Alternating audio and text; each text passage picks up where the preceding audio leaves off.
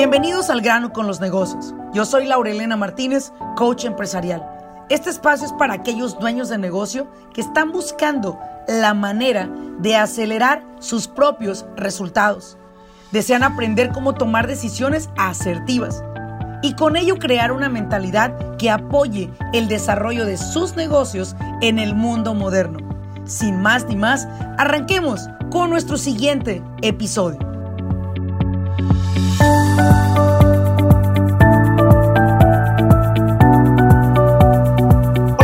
Todos? Bienvenidos a un episodio más de Al grano con los negocios. Te saluda Laura Elena Martínez. El día de hoy, el día de hoy tengo un tema sumamente candente, en verdad. Todo el mundo lo quiere saber, todo el mundo está entusiasmado que yo hable de este tema. Y es sobre cómo las empresas pueden evitar verse envueltos en demandas tanto de parte de los empleados como de los clientes. Y déjenme les digo una cosa, la gran mayoría de empresas paga muchísimo dinero cuando se enfrenta a una demanda, tanto de un empleado como de un cliente. Y creo que eso es algo injusto cuando podríamos nosotros tener en orden lo que se requiere para evitar que estas demandas puedan procesarse en contra de nosotros ante un juez y podamos nosotros responder si tenemos la información correcta. Y el día de hoy, nuevamente, a nuestro abogado de casa, Estefan, lo tenemos invitado. Así que vamos a sacarle toda la información de cómo evitar demandas de parte de empleados y de clientes. Estefan, bienvenido una vez más a otro episodio. Buenos días, gracias, la verdad. Eh, un gusto estar aquí de nuevo. Y sí, y a ver, dinos en dónde se encuentra tu oficina, en qué ciudad se encuentra tu oficina. Sí, uh, mi oficina se llama EBL Law Group y estamos en la ciudad de Rancho Cucamonga, aquí en California. En Excelente. Excelente, en el sur de California. Y bueno, vamos a hablar el día de hoy, Estefan, porque tú eres así como que la persona que le puedo preguntar y me tiene una respuesta referente a esto. La gran mayoría de mis clientes han logrado generar una gran fortuna en sus ingresos y me da mucho gusto que sus empresas les reditúen esas cantidades. Sin embargo, por otro lado, también he visto que gran mayoría de su riqueza de una empresa se les ha ido en llenar la necesidad que se tiene en un momento dado de una demanda. Entonces, aquí la pregunta es, ¿qué deberían de hacer nuestros empresarios para evitar demandas? Vamos a irnos por una parte de los empleados. ¿Qué hace que un empleado demande a una empresa? Vea, para evitar demandas, es imposible, ¿verdad? Evitar una demanda.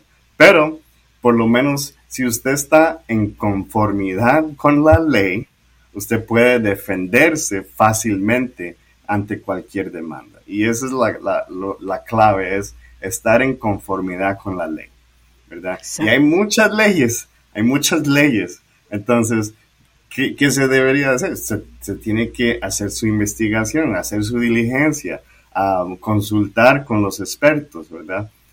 Para saber a, a, qué se está exponiendo uno cuando usted decide ser su propio este, ser su, propio empleador, ¿verdad? Sí. Ah, estar en conformidad con la ley, pues hay que, hay que estar en, conformidad con la ley laboral, ¿verdad? Mucha gente quiere, los latinos somos así, somos cariñosos, nos gusta ser amable con la gente, pero con sus empleados tiene que entender que son sus empleados, hay una diferencia, ¿verdad? no, no son sus socios, ¿verdad? Son gente que trabaja para usted, entonces hay que, hay que cuidarlos, ¿verdad? O sea, usted tiene que este, asegurar que usted está pagándoles de la forma correcta, etiquetándolos de la forma correcta, no como empleados, no como contratistas independientes, ¿verdad? Tener los seguros apropiados, ¿verdad? Este, y no cortar las esquinas. Eh, eh, de nuevo, estar en conformidad con la ley es difícil a veces para la, los negocios pequeños, ah, pero así es como, pues así es, ah, ah, así es como se tienen que hacer las cosas. Y algo muy importante que deben de saber es que, por ejemplo, California es uno de los estados más estrictos en leyes laborales. Sin embargo, creo que también es uno de los estados que provee muy buena información. Hay muchísimas páginas de internet el día de hoy que nos hacen saber cuáles son las aseguranzas o los seguros, las coberturas que se deben de tener, por qué Workers' Compensation, ¿Por qué debes de tenerlo para evitar, no para evitar las demandas? Si en un momento dado un accidente sucede, tus empleados puedan ser atendidos en una clínica, tengan atención médica y sobre todo puedan recibir una compensación, porque así se llama Workers' Compensation, compensación al trabajador. y, tener, si usted tiene empleados, es una obligación por ley, usted tiene que tener una póliza de seguro de compensación laboral. Hace poco tuve una oportunidad de entrevistar a una de las personas de una organización llamada SCORE. Y estas personas se dedican a crear el business plan de una empresa o el plan de un negocio. Y una de las cosas que yo le preguntaba a esta persona, ¿qué sucede con aquellas personas que al parecer no están conscientes que al crear un negocio, tú debes de definir los costos operativos de ese negocio y en ese costo operativo va el Workers' Compensation el costo por llevar mi nómina, el costo de mi contador, ¿verdad? El costo de mi general liability o mi aseguranza general. Yo les pregunto, ¿qué pasa con las personas que en ocasiones les digo, oye, ¿tienes Workers? No, eso es carísimo. Digo, yo sé que es caro, pero ¿qué no sabías que era parte de tu negocio? No es que yo no sabía eso. Bueno, aquí es donde vengo y nuevamente vengo a hacer hincapié. hoy en día estamos viviendo la era de la informática. Ya si usted no lo sabe, es porque definitivamente usted no navega. Navegar en la red es la oportunidad de conocer. Usted vaya a Google y póngale Workers' Compensation y usted va a ver también la beneficio de tenerlo y, la consecuencia de no tenerlo. Entonces, creo que hoy en día hay tanta información, Estefan, pero creo que la gente también no quiere gastar. Y ahorita te puedes ahorrar un dinero. Pero mi pregunta para ti es, ¿cuánto crees que una persona, así a grandes rasgos, que tú has representado dueños de negocio con demandas laborales, ¿hasta cuánto se llegan a gastar los dueños de negocio en una demanda laboral? A mí, depende de la, de la, lastimadura de la persona, pero son, pueden ser de 25, 50 mil dólares hasta, hasta los millones, ¿verdad? Depende, y depende también si es una demanda este, de una clase, o sea, de, una demanda colectiva, ¿verdad? Porque eso también puede suceder, ¿verdad? Entonces, um, vean, lo, lo, barato sale caro al final del día, ¿verdad? Entonces, una póliza de seguro vale más de lo que usted va a salir de, su bolsillo, ¿verdad? Um, es importante este, operar con, con esa póliza. Ahora, otra de las cosas que también enfrentan bastante los dueños de negocios son demandas por sexual harassment o acoso sexual. Eso que tú dijiste al inicio, nosotros tendemos a ser muy amables como jefes, queremos caerle bien a nuestros empleados, creemos que ser nice con ellos es ser muy amables, especialmente con los femeninos o los masculinos. Y de repente esta persona empieza a tomarlo como que, a ver, espérate, creo que mi jefe ya se está volando conmigo. O creo que mi jefa ya me está hablando demasiado como tiernita la voz, ¿no? Entonces ya ahí el empleado empieza a imaginarse cosas que pueden ser, pueden no ser, pero eso lo que sí es claro es que te lleva a recibir una demanda laboral de acoso sexual. Y esas demandas que yo he tenido que de alguna manera escuchar a mis clientes cuando me han dicho, fíjate que una de mis empleadas me demandó por acoso sexual. Y la verdad, Laura, es que no era verdad. O sea, yo soy muy amable con todos. Y bueno, aquí es donde debes de tener tú siempre la precaución de dirigirte a todos de la misma manera, de simplemente entender que la amabilidad, ¿verdad? Lo cortés no quita lo valiente, siempre se dice por ahí en México esa palabra. Puedes ser amable con las personas, pero no tengo por qué suavizar la voz, no tengo por qué hacer cosas que hoy en día, pues, sexual harassment incluyen un montón de diferentes cosas, tan mínimas como máximas. Entonces, aquí la cuestión es esta, ¿no? ¿Qué hacer para, no es, no las vamos a evitar, si algún día pasan, pues pasan, ¿no? Pero sobre todo, ¿qué comportamientos debería de tener un dueño de negocio para poder, voy a, voy a decir una cosa, mantenerse alejado de esas cuestiones, no provocarlas? Ya, ya.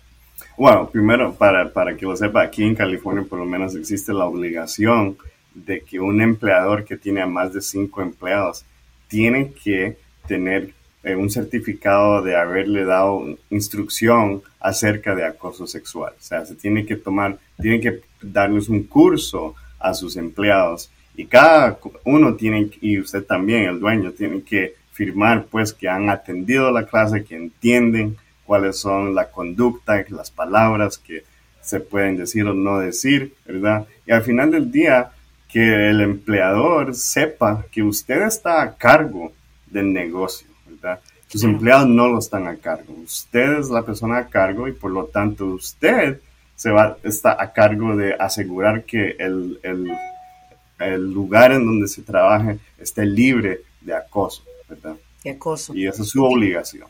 Sí, y fíjate, Estefan, que en, dentro de mi carrera como consultora de negocios, hubo un tiempo que me certifiqué con OSHA para poder ser instructora del IIPP Program, que es el Injury Honest Prevention Program, el PPE y también sexual harassment. Entonces, mi trabajo hace aproximadamente unos 16 años era ofrecer a las empresas el minimizar el riesgo para que el Workers Camp no, no estuviera más caro, sino lo pudieran agarrar más baratito y ofrecer este tipo de entrenamientos a sus empleados. Y yo recuerdo que yo se los ofrecía a los niños de negocio y decía, no, yo no ocupo eso, yo estoy bien, yo no ocupo eso, yo estoy bien. Sin embargo, pasado el tiempo, eh, las personas empezaban a buscarme ahora a mí, ya no era yo a ellos, ellos, ellos a mí por varias razones. La primera era porque el Workers Camp se les había disparado puesto que ya habían tenido dos, tres accidentes. Necesitaban implementar programas de seguridad. Número dos, habían tenido o habían recibido demandas, la empresa, de que las empleadas se quejaban de los supervisores, de los managers, y las demandas de sexual harassment eran para la empresa. Entonces ahí era donde la empresa se sentía sumamente agobiada y yo les decía, señor, OSHA tiene un programa, osha.gov, osha.gov.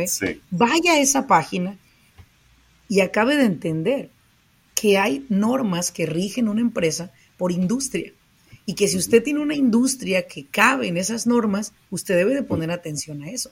Es parte, como dijiste hace un momento, de su due diligence, de su investigación propia que tiene que hacer un empresario para evitar estas demandas.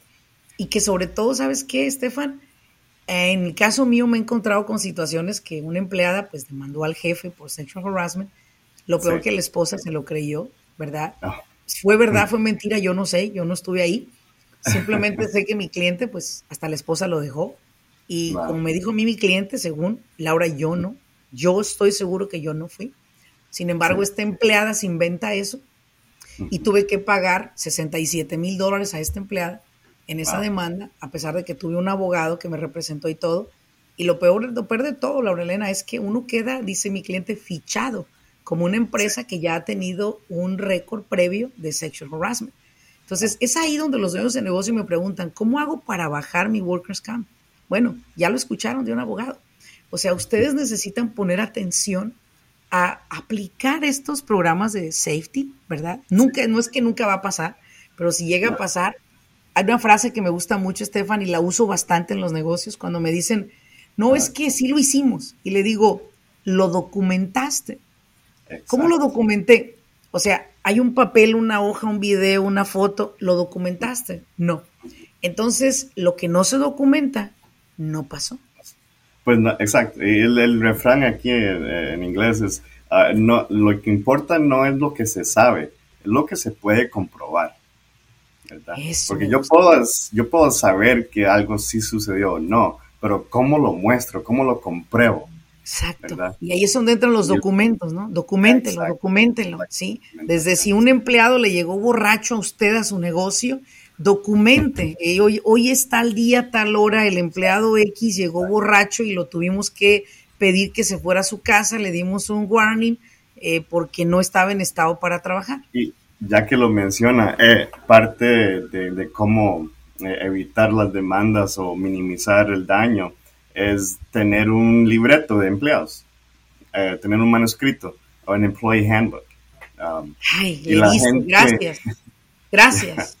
sí, ah, porque eso va a ser, digamos, este, el contrato, por decir, entre usted y su empleado. Ahí debería de incluir cuáles son las normativas, es, cuáles son las expectativas, ¿verdad? Que es prohibido, que no es, que se permite, que no se permite, ¿verdad? Y que todo el mundo, pues, que eso sea lo primero que se firme al, este, tener un empleo. Al entrar a trabajar. Hay, hay algo, Estefan, no estoy tan perdida, pero dentro de nuestro programa de Business Coaching Academy, una de las clases es exclusivamente lo que se llaman procesos. Y uno de los procesos en los cuales entreno a los dueños de negocio casi por toda una clase de tres horas es el proceso de nuevas contrataciones. ¿Qué es una nueva contratación?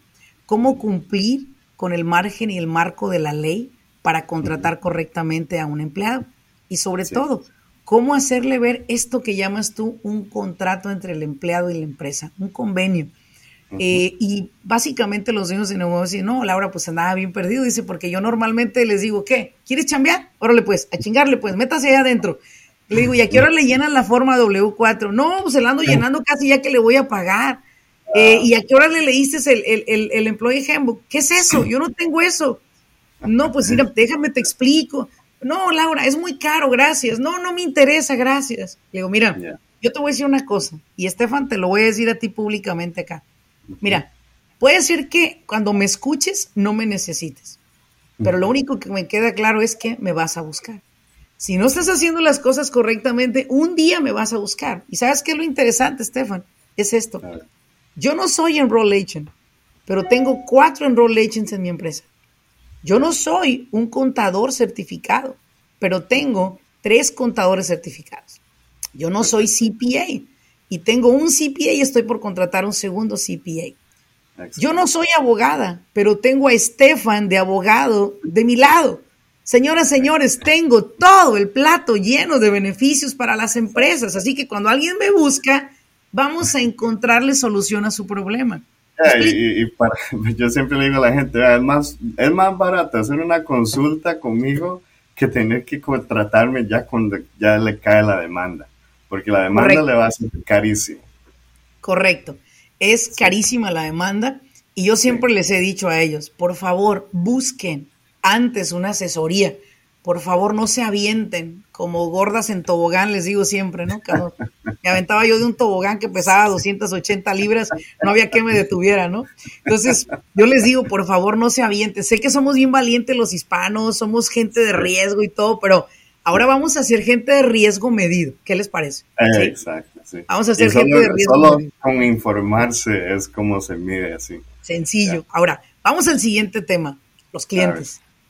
Los clientes, las demandas de parte de los clientes. ¿Cuáles son las cuestiones que los clientes apelan en una demanda normalmente?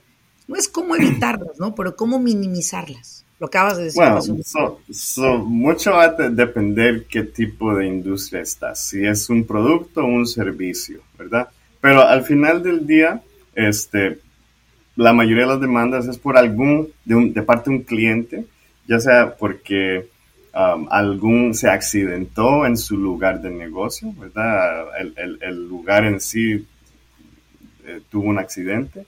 Ahí es donde viene su póliza de General Liability Insurance que debería de tener, um, que la mayoría de los dueños de locales exigen esa póliza como parte de su este, del arrendamiento, ¿verdad? Sí. Um, después de ahí, pues alguien ya sea no, no quedó conforme, ya sea con el servicio o con el producto, ¿verdad? Um, si es un producto, tal vez usted hizo, hay una garantía o un servicio, hay garantías y usted no, el cliente lo está, pues no quedó conforme con la garantía, ¿verdad? O no se, no se cumplió con el trabajo, ¿verdad? Ah, o sea, hay, una gran gama de, de razones por la cual un cliente va a querer demandar. Y lo importante es que la demanda, por eso es que se crea una corporación, para limitar su responsabilidad en cuanto a, a demandas. Pero si yo lo hago, cuando yo demando una compañía, generalmente yo incluyo al individuo que está responsable de esa compañía. Ellos me tienen que comprobar a mí que, ustedes, perdón, siguieron todas las normativas de mantener una corporación para así esa persona puede decir, puede defenderse y decir, no, yo no soy responsable, mi compañía es responsable, pero yo como individuo no. Y es mm. como, cómo se comprueba eso. Pues si usted no tiene documentación que me lo pueda comprobar, va a ser muy difícil de quitarse la responsabilidad personal de una demanda. Wow. Y de ahí la responsabilidad personal entra hasta tus propiedades, entra todo lo que tienes. Y todo lo que tú tienes es un banco abierto para que este abogado o el que sea vaya contra todo, porque tú tienes que responderle al cliente que te contrató, Estefan, para la demanda. ¿Correcto? Ahora, una de las cosas que yo considero siempre es decirle a usted, dueño de negocio, incorpore su negocio, incorpore su negocio, porque si usted no incorpora su negocio, usted se va a ver afectado en cuestión de comprometer sus bienes personales, comprometerse usted, porque mire que si no tiene bienes, hay cárceles, ¿eh? y no solo eso, pero es, es su familia también, es su esposa, es todo lo que usted ha, todo el sacrificio que usted ha hecho está expuesto. Exactamente, todo el sacrificio que usted ha hecho está expuesto. Esa, esa, esa, frase me gusta mucho. Y eso es algo que yo constantemente les digo a los dueños de negocio. Usted debe de tener su Employee Handbook, su IIPP Program, su eh, proceso de contratación formal. Una vez que usted tenga todo esto, usted va a tener mucho más documentación que mostrarle a un abogado en caso que un abogado venga contra usted en una demanda. Ahora, muy importante también, si usted eh, no tiene nada de esto y un abogado ve que al empleado nunca se le dio un employee handbook, señor, usted le abrió la puerta del cielo a ese abogado, va con todo. Y todavía me dicen, eh, me dicen a mí, Estefan, no, Laurelena lo hace para asustarnos. Y les digo, no, hombre, ya he, ya he tenido mucha experiencia de clientes que me han dicho, Laurelena, me han dejado con una mano adelante y otra atrás. Y ahí es donde les digo, esta información no es para que le entre por un oído y le salga por otro. Es para que le entre por un oído, entre a su conciencia, tome usted una acción, ¿sí? Y eventualmente usted diga, mira, nunca lo, nunca lo ocupé, pero siempre lo tuve. Nunca lo ocupé como la llanta de refacción. Si no se le ponche el auto, perfecto, pero usted la tiene ahí. Usted la tiene ahí para usted. Estefan, muchísimas gracias por toda la información que nos has dado. En verdad, vamos a tenerte muy, mucho, muy seguido en este podcast con más datos y más información. Te agradezco mucho. La información tuya la pondremos aquí en este, en este podcast para todos los que te quieran encontrar y quieran llamarte para tus servicios, para esos agreements, para esa información que tú puedes darles. Te lo agradezco inmensamente y sobre todo gracias por la oportunidad de tenerte en el Simposio de Negocios como uno de nuestros invitados especiales, porque traes temas muy buenos para ese día. Te agradezco muchísimo. Nos vemos en un segundo episodio. Muchísimas gracias. Con mucho gusto. Aquí quedo a la orden. Gracias y a todos los que nos escuchan en este episodio, ayúdenos a llegar a más personas. Comparta este episodio con otros, regálenos cinco estrellitas y una reseña de qué le pareció este episodio y sobre todo, cuáles son los temas que le gustaría que estuviéramos abordando que posiblemente hasta hoy no los hemos tocado. Que tengan todos un excelente día. Hasta luego.